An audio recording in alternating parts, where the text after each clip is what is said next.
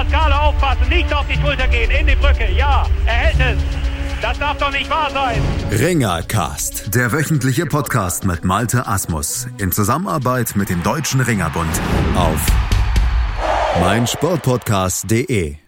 Der vorletzte Kampftag, Thema hier im Ringercast auf mein Sportpodcast.de. Wir beschäftigen uns natürlich auch wieder heute ausführlich mit den drei Ringer-Bundesligen hier auf mein Sportpodcast.de. Und wir haben in der Sendung einiges zu bieten, nämlich die erste Niederlage von Mainz in dieser Saison und das auch noch gegen den vorletzten der Nordweststaffel. Wir haben Frank Stäbler im Interview und natürlich noch viel mehr. Und wir haben natürlich auch unseren Experten wieder mit an Bord, Julian Hemmerich vom Deutschen Ringerbund. Der ist wieder mit dabei. Hallo Julian. Hi. Und wir starten auch gleich, würde ich sagen, mal im Nordwesten mit dieser Überraschung. Sensation, so möchte ich es vielleicht nicht nennen, aber Reiling-Hockenheim feiert den erst zweiten Sieg in dieser Saison und das ausgerechnet beim bisher souveränen und ungeschlagenen Tabellenführer Mainz. Für die brennt dadurch natürlich nichts an. Sie sind sicher Erster in den Playoffs, aber über die Niederlage, Julian, müssen wir trotzdem ein bisschen reden. Die müssen wir aufarbeiten. Sie fiel ja recht deutlich aus. Haben sich die Mainzer jetzt in diesem Duell aus deiner Sicht geschont? Sind sie dezimiert an den Start gegangen? Oder wie ist sonst diese Niederlage mit 10 zu 23 zu erklären? Ja, auf jeden Fall. Also Mainz ist mit einer relativ schwachen Aufstellung nach, äh, zum Auswärtskampf angereist. Ähm, sieht man natürlich am Ende auch am Ergebnis. Da hat man den ein oder anderen geschont. Ich weiß nicht, ob vielleicht auch der ein oder andere ausländische Sportler nicht verfügbar war. Ähm, hat da fast nur mit, ich sage jetzt mal in Anführungsstrichen, eigenen Ringern gerungen, also fast nur Ringer, die auch wirklich in Mainz oder im Umkreis leben. Ähm, und dann verliert man eben auch mal beim vorletzten.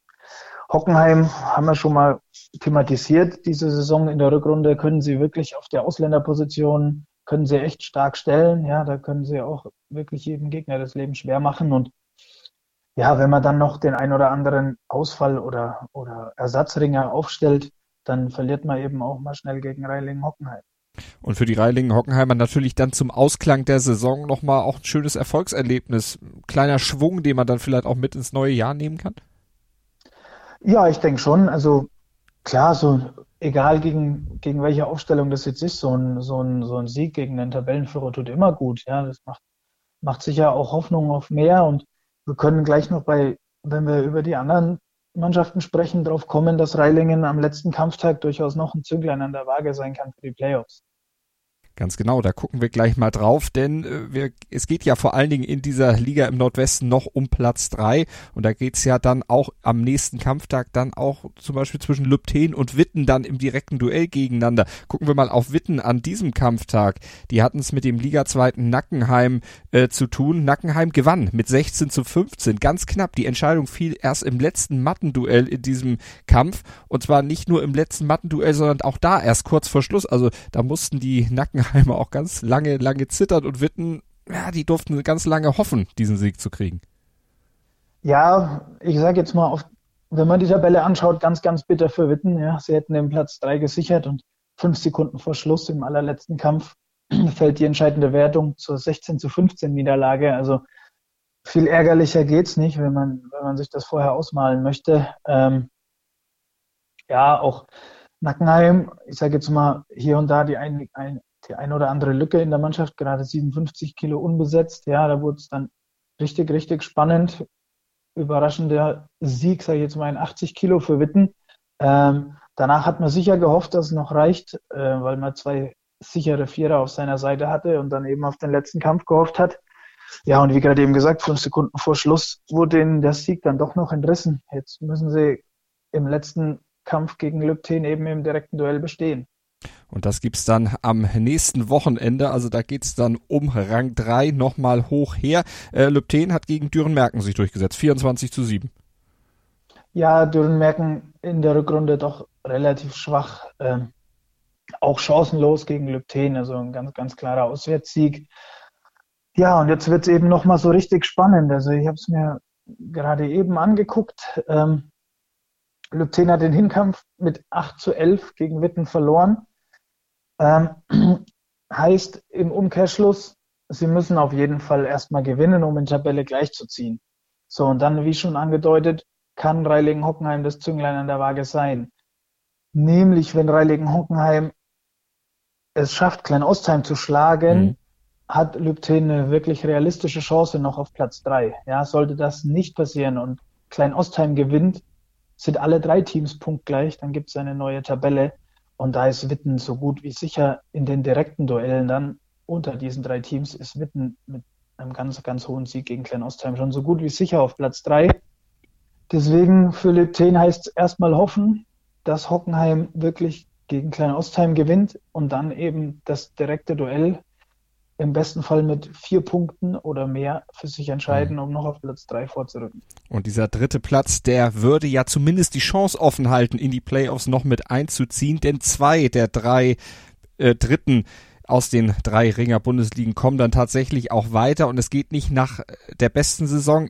Das Los wird am Ende entscheiden. Also man braucht dann auch noch mal Glück, nachdem man sich dann sportlich vielleicht auf dem letzten Drücker gerade noch so für den dritten Platz qualifiziert, brauchst du noch Losglück. Ja, das ist natürlich eine, eine Lösung, sag ich jetzt mal, über die keiner besonders glücklich ist. Ja, weder, weder, weder die Vereine noch der Verband. Ähm, eigentlich sollte der punktbeste Dritte oder die zwei punktbesten Dritten auch in die Playoffs einziehen. Durch den Rückzug von Aachen-Weilheim kurz vor oder vor der Saison ist es natürlich nicht möglich, da jetzt den punktbesten Dritten zu bestimmen oder den punktschwächsten, sagen wir mal so, da einfach im Nordwesten zwei Kämpfe weniger sind für jede Mannschaft. Ähm, also theoretisch natürlich auch vier Punkte weniger zu holen.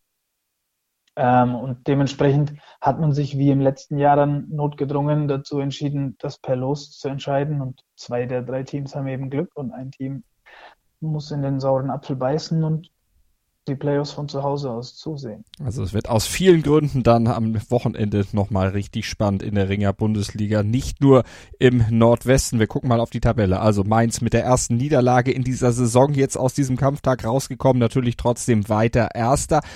20 zu 2 Punkte. Sie haben einen Kampf auch noch in der Hinterhand, den sie dann in der nächsten Woche oder beziehungsweise am Wochenende dann noch kämpfen müssen. Nackenheim auf zwei. Die sind durch mit ihrer Saison. Zwölf Kämpfe absolviert, 20 zu vier Punkte. Dritter Witten, wir haben es gerade gesagt, 12 zu 10 Punkte im Moment noch in der Pole Position im Rennen um Platz drei. Lübten folgt dahinter 10 zu 12 Punkte. Also bei einem Sieg Julian hat es eben ausgerechnet, da kann noch ein bisschen was passieren. Klein Ostheim ebenfalls 10 zu 12 Punkte. Sechster Reilingen Hockenheim mit 4 zu 18 Punkten und am Ende Dürenmerken mit 2 zu 20 Punkten. Kurze Pause hier im Ringercast auf mein Sportpodcast.de, dann geht's in den Südosten und dann hört ihr unter anderem auch den Mehrfachweltmeister Frank Stäbler im Interview gleich bei uns. Mein Sportpodcast.de ist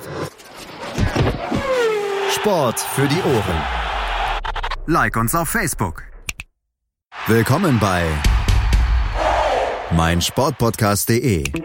Wir sind Podcast. Wir bieten euch die größte Auswahl an Sportpodcasts, die der deutschsprachige Raum so zu bieten hat. Über 20 Sportarten, mehr als 45 Podcast-Serien, über 9000 veröffentlichte Podcasts und über 5 Millionen Podcast-Downloads allein im Jahr 2018. Wir sind Podcast. Wir sind mein Sportpodcast.de Ringercast auf mein Sportpodcast.de mit Malte Asmus und Julian Hemmerich und wir kommen in den Südosten der Ringer Bundesliga. Burghausen behält auch nach diesem Kampftag die weiße Weste, anders als Mainz im Nordwesten, wie wir gerade gehört haben. Burghausen setzt sich im Südosten gegen Rotation Greiz klar mit 22 zu 6 durch und auch die Red Devils Heilbronn, die gewinnen. 23-10 heißt es am Ende nach dem Derby, nach dem Duell mit Schorndorf und in diesem Duell, da feierte Frank Stäbler sein Saisondebüt siegreich, genau wie übrigens auch Pascal Eisele, der hatte ein relativ schwieriges Jahr zu überstehen. Jetzt scheinen sie beide wieder da zu sein für die Red Devils. Dann kurz bevor es in die Playoffs geht. Julian, die beiden, das wäre natürlich unheimlich wichtig für die Red Devils, um dann auch die großen Ambitionen, die man natürlich hat in Heilbronn, dann auch in die Tat umsetzen zu können. Ja, du hast gerade eben angesprochen, Pascal Eisele, ein schwieriges Jahr hinter sich, gerade international ist es überhaupt nicht gelaufen. Ähm, auch, in der, auch der Start in die Bundesliga war durchaus holprig, würde ich jetzt mal bezeichnen. Und wäre natürlich wichtig, dass gerade er zu den Playoffs äh, wieder in Topform kommt. Ja, Frank Stäbler brauchen wir nicht viel drüber reden. Ähm, unser Dreifach-Weltmeister das erste Mal diese Saison wieder auf der Matte. Auch pünktlich zu den Playoffs wieder fit, hat sich von allen Blessuren und Krankheiten erholt und ähm, ist gleich mal mit einem deutlichen Sieg gestartet. Ja, viel deutlicher geht's eigentlich fast nicht. Frank Stäbler mit immerhin drei Mannschaftspunkten. Gut, es gingen natürlich vier, die hat zum Beispiel Pascal Eisele geholt, aber gutes äh, Debüt dann auch in dieser Saison für Frank Stäbler. Und du hast gesagt, wir brauchen gar nicht über Frank Stäbler sprechen. Nö, wir sprechen einfach mit Frank Stäbler, beziehungsweise unser Kollege Ralf Schelinski hat das gemacht. Frank Stäbler nach dem 23 zu 10 der Heilbronner gegen Schorndorf zum Interview abgefangen. Jetzt warst du ja äh, einige Monate äh, ohne Wettkampf. Wie war jetzt so erste, erster Eindruck? Man 12-0 ist schon gleich Ausrufezeichen. Ja, der, das war nicht schlimmer, dass ich jetzt die lange Zeit seit der WM kein Wettkampflos war, sondern ich hab, bin wirklich fünf Wochen, habe ich mich komplett rausgenommen, weil ich ähm, wieder zu Kräften kommen musste nach der Tortur von dem Abnehmen für die Weltmeisterschaft. Und dann war ich im Urlaub in Kanada, aber da war mein, haben wir drei Wochen Rundreise gemacht, mit der ganzen Familie, mein Bruder mit zwei kleinen Kindern, ich mit meinem kleinen Baby und drei kleine Kinder. Waren leider alles andere als Erholungsurlaub beim Camping. Das habe ich so nicht eingeplant gehabt, wir leider alle nicht, weil wir das nicht kannten. Deswegen war das sehr anstrengend, sehr, sehr anstrengend Urlaub, nicht zum Runterkommen und Kraft tanken. Und deswegen bin ich nach dem Urlaub erstmal krank geworden, hatte einen Magen-Darm-Infekt, hat mich erstmal eine Woche zerspult, dann habe ich mich wieder über drei Wochen aufgebaut, war gerade einigermaßen wieder fit. Dann kam dann vor zwei Wochen der, die Bronchitis, mit, wo ich fünf Tage hohes Fieber hatte, das einfach nicht wegbekommen habe. Und das sitzt bis heute drin. Und das hat mich wirklich mein Körper extrem runtergezogen. Und ich wusste einfach nicht, wo ich heute stehe. Kann ich überhaupt gewinnen, kann ich mithalten? Und mir dann die Taktik wirklich gut zurechtgelegt, dass man Kräfte sparen, so gut es geht ringt. Und bis 4.30 ging es dann, bis 12.0 und dann konnte ich kaum mehr stehen und habe dann aber die Sache einfach noch über die Zeit gebracht. Und ja, der Junge ist der Shootingstar der Saison, hat glaube ja, wie viel von 10, 8 Kämpfen gewonnen, hat richtige Top-Leute auch geschlagen. Die zweimal, er verloren hat, waren sehr, sehr umstritten und knapp und deswegen muss man die, ihn erstmal schlagen und dann fast technisch überlegen ist, ähm, zeigt, dass ich noch kann. Ähm, ja. Was ist dies hier möglich mit Red Devils?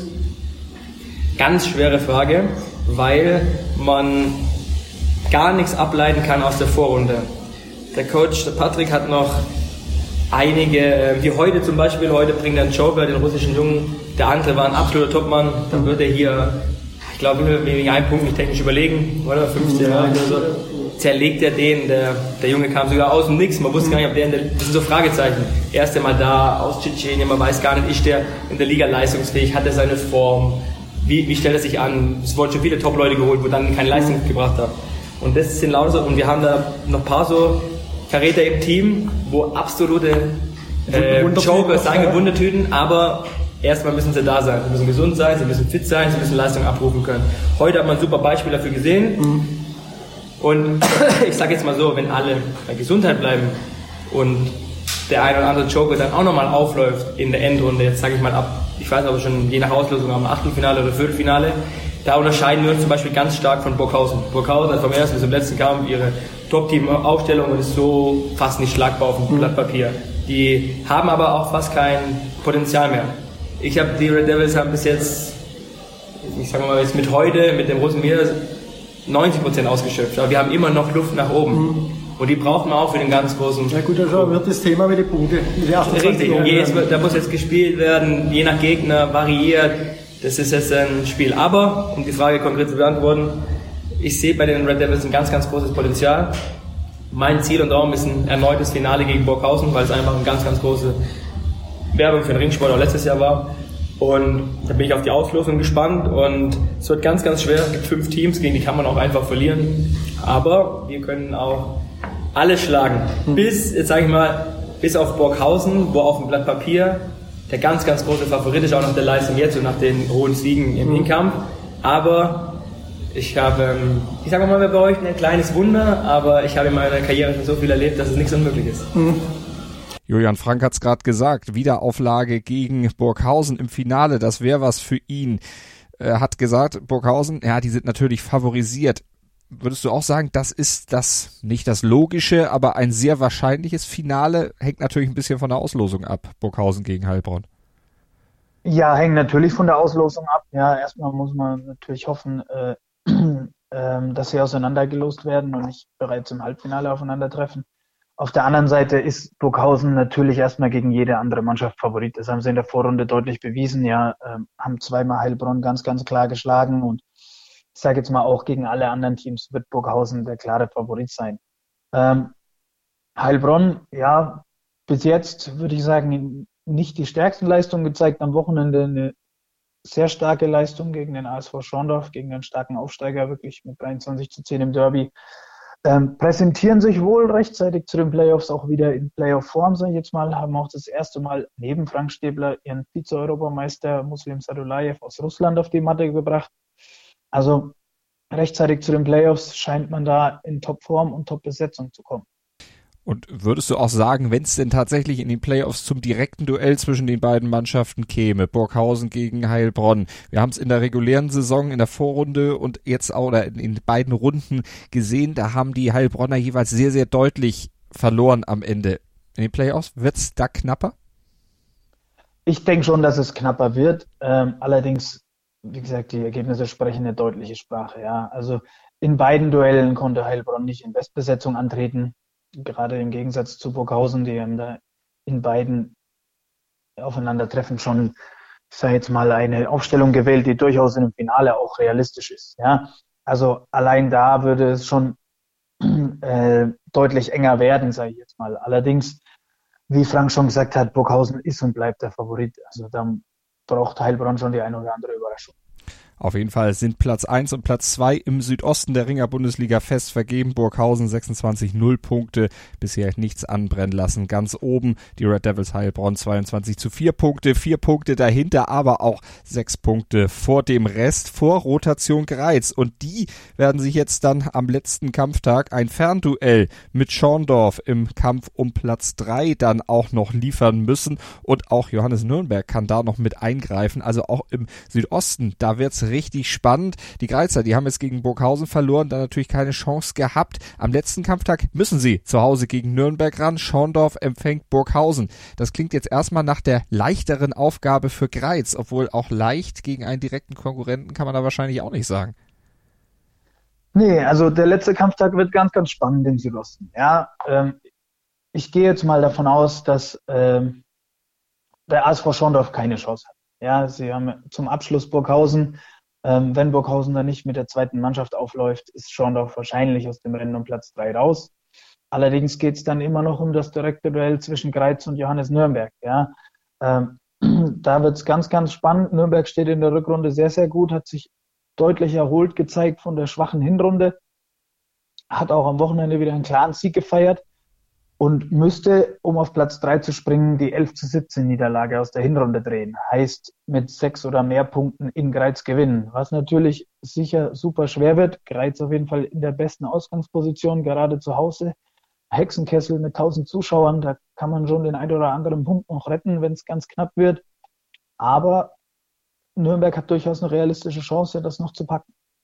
Also auch da sehr viel Spannung dann am Wochenende. Ja, 24-9 das Ergebnis der Nürnberger gegen Hallbergen-Moos. Außerdem hat Aue ja noch 22 zu 7 gegen Lichtenfels gewonnen und die stehen damit weiterhin ganz unten in der Tabelle 0 zu 26 Punkte. Die Lichtenfelser, die Auer, die stehen auf Platz 7 mit 4 zu 22 Punkten. Hallberg-Moos ist Sechster mit 7 zu 19 Punkten und dann kommen die drei, die eben noch in die Verlosung kommen am letzten Kampftag für den dritten Platz. Johannes Nürnberg 14 zu 12 Punkte, ASV Schorndorf 15 zu 11 Zähler und Rotation Greiz 16 zu 10 Punkte. Sicherlich in der Pole Position, du hast es gesagt, vor allen Dingen auch mit den eigenen Zuschauern im Rücken. Das wird richtig, richtig spannend und bei uns geht's auch noch spannend weiter. Wir gucken nämlich jetzt noch in den Südwesten der Ringer Bundesliga hier im Ringercast auf meinsportpodcast.de und auch da ist durchaus noch ein wenig Spannung im Kampf um Platz 3 drin. Wir gucken gleich drauf. Was zum Teufel, du Bastard? Du bist tot, du kleiner Hundeficker. Und dieser kleine Hundeficker, das ist unser Werner. Ein ganz normaler Berliner Kleinstkrimineller, der dann aber im Knast das Ding seines Lebens dreht. Una Fantastica Risetta Perla Pizza. Er klaut seinem Zellengenossen ein Pizzarezept. Aber nicht irgendeins. Und mit dem eröffnet Werner dann die beste Pizzeria Berlins. Doch Werners Glück ist nur von kurzer Dauer. Denn es hagelt Probleme. Werners Pizzaparadies. Erstmals großes Kino- und Podcast-Format. Mit fetter Starbesetzung. Alina But, Kida Ramadan, Edin Hasanovic, Oliver Koritke, Ralf Richter, Ben Becker, Winfried Glatzeder, Anna Schmidt und viele mehr. abonniert die Scheiße. Jetzt macht schon, mach! Die komplette Welt des Sports. Wann und wo du willst. Auf meinsportpodcast.de. Ringercast auf meinsportpodcast.de mit dem Blick in den Südwesten und da schauen wir zunächst mal auf die Ergebnisse ja der Großkopferten, wenn man so sagen möchte. Da kann man nämlich dann erstmal wieder festhalten, KSV Köllerbach lässt sich von dem ASV Urlaufen trotz dessen aufsteigender Form natürlich überhaupt nicht in Bedrängnis bringen. 27 zu 5 gewinnen die Köllerbacher klar und auch die Kollegen von Adelhausen, die können am Ende jubeln. 29 zu 8 gegen Holzweiler. Julian, also im Südwesten eigentlich an der Spitze alles beim Alten. Die beiden Favoriten straucheln, wenn nur dann gegeneinander. Ja, das zieht sich schon durch die ganze Saison. Also die beiden sind im Rest der Liga weit enteilt, äh, haben wirklich spannende Kämpfe nur im direkten Duell und haben beide am Wochenende wieder ihre Leistung bestätigt und ganz, ganz souveräne Siege gefeiert. Dahinter wird's ein bisschen spannender, denn da kann im Ring um Platz drei vielleicht noch ein bisschen was passieren. Vorgelegt hat auf jeden Fall Freiburg 2000 und die haben's auch richtig spannend gemacht, nämlich im direkten Duell gegen den Konkurrenten um Platz drei gegen Hüttichweiler haben sie nämlich schon mal gewonnen an diesem Wochenende. Mit 16 zu 15 haben sie sich durchgesetzt, die Freiburger, und damit natürlich den Abstand dann auf Hüttichweiler auf zwei Punkte nochmal eingedampft. Also Spannung geboten. Woran lag's? Was hat am Ende den Ausschlag gegeben? Das war ja der zweite Thriller dieses Kampftags. Ja, das war auf jeden Fall das spannendste Duell dieses Wochenende, vor allem wenn man die Tabellenkonstellation betrachtet. Ja, Freiburg hat sich mit dem Sieg eine ganz, ganz große Chance auf Platz drei gesichert. Ja, sie haben im, im, im letzten Duell zu Hause RG Hausen-Zell und äh, der Konkurrent Hüttegweiler muss nach Adelhausen. Also die Chance, da in der Tabelle gleichzuziehen, ist ganz, ganz groß. Und werden nach dem Unentschieden im Hinkampf, ja, jetzt mit dem knappen Sieg, denkbar knappen Sieg, 16 zu 15, wären sie da im direkten Duell vorne, im direkten Vergleich und würden auf Platz drei vorrücken am letzten Kampftag. Also das war richtig, richtig spannendes Duell. Ähm, ja, hat sich so durchgezogen. Auch im letzten Kampf hat der Hüttig, hat Hüttigweiler nochmal alles gegeben. Matthias Schwarz auf Hüttigweiler Seite ist sechs Minuten im Vorwärtsgang. Es hat leider nicht ganz zum 8 zu 0, was dann ein 3 zu 0 Mannschaftssieg und den, das rettende Unentschieden gebracht hätte, gereicht. So ist Freiburg nochmal zurück in der Tabelle, hat sich mit einem Ausrufezeichen da zurückgemeldet und hat, wie gesagt, die große Chance, am letzten Kampftag noch auf Platz 3 vorbeizuziehen. Also auch da im Süd Westen natürlich dann einiges an Spannung noch geboten. Wir auf weitere Ergebnisse natürlich vom Wochenende gucken, das nimmt da die Brisanz natürlich dann noch ein bisschen ab. Riegelsberg, die sind schon sehr weit weg, die liegen fünf Punkte hinter Freiburg auf Platz fünf. Die haben am Wochenende aber auch nochmal gewonnen gegen Hausenzell in Hausenzell. Aber auch das war ein enges Rennen, auch wenn es da in der Tabelle erstmal um nichts mehr so wirklich ging. Doch, es geht ja immerhin noch gegen den Abstieg. Aber da hat Hausenzell jetzt äh, erstmal eine kleine Schlappe kassiert. Ja, gut. Ähm, Hausenzell hat da das direkte Duell verloren. Ähm, ich sage jetzt mal um den Abstieg. Ob es jetzt geht oder nicht, muss man, muss man hinterher hm. sehen. Ähm, ob dann im Endeffekt wirklich einer absteigen muss oder nicht, wird sich, wird sich in den nächsten Wochen entscheiden. Ähm, es ist aber super knapp hinten drin auf jeden Fall, ja. Und Hausenzell hätte das Duell zu Hause sicher gerne gewonnen.